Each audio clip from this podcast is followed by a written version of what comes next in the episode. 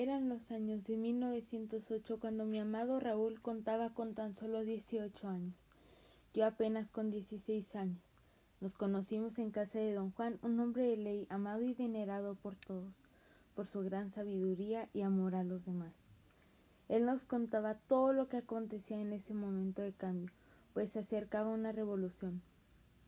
Había hambre, falta de empleo, y no todos teníamos la oportunidad de tener educación.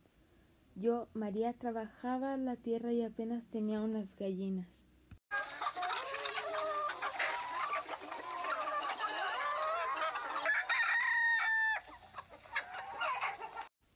Dos vacas.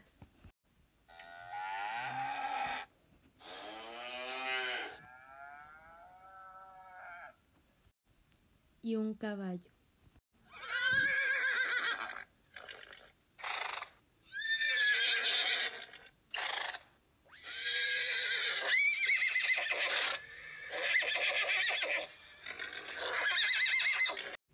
Junto a mí, mi hermano Pedro, de doce años, para salir adelante.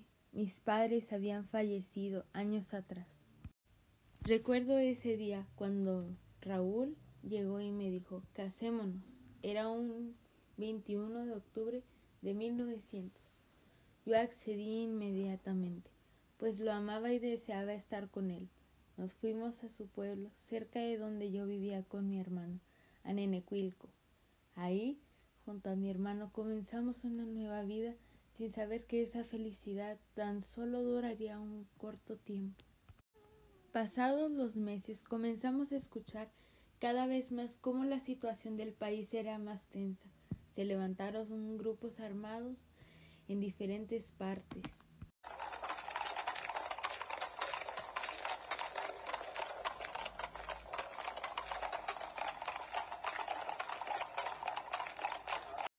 Y era tanta la desigualdad que a nosotros también nos alcanzó. Apenas teníamos para comer, no había trabajo y cuando mi Raúl encontraba apenas unas cuantas monedas a horas y horas de trabajo sin ningún derecho.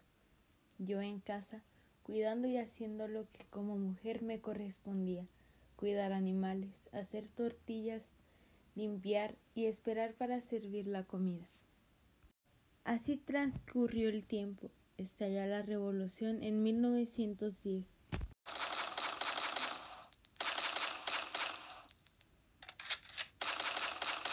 Con todo lo que implica, más pobreza, llantos, muertes y destrucción, y ese día trágico en mi vida, cuando mi hermano Pedro y mi amado Raúl me dicen que los han llamado a la lucha. Yo rogué, imploré que no lo hicieran, pero no había opción. Mi vida estaba acabada. No podía con tanto. Mis dos amores ahora se iban y no sabría si regresarían. Quedé sola en ese lugar, en esa casa con olor a leña.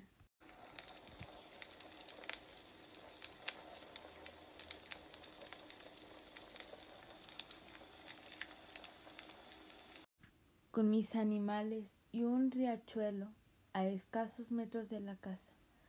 Rubí, mi mejor amiga, con quien compartía momentos de amistad, llegó ese día llorando para darme la noticia que Raúl y Pedro ya no volverían más. Yo ya no podía decirles que en mis entrañas había un nuevo ser.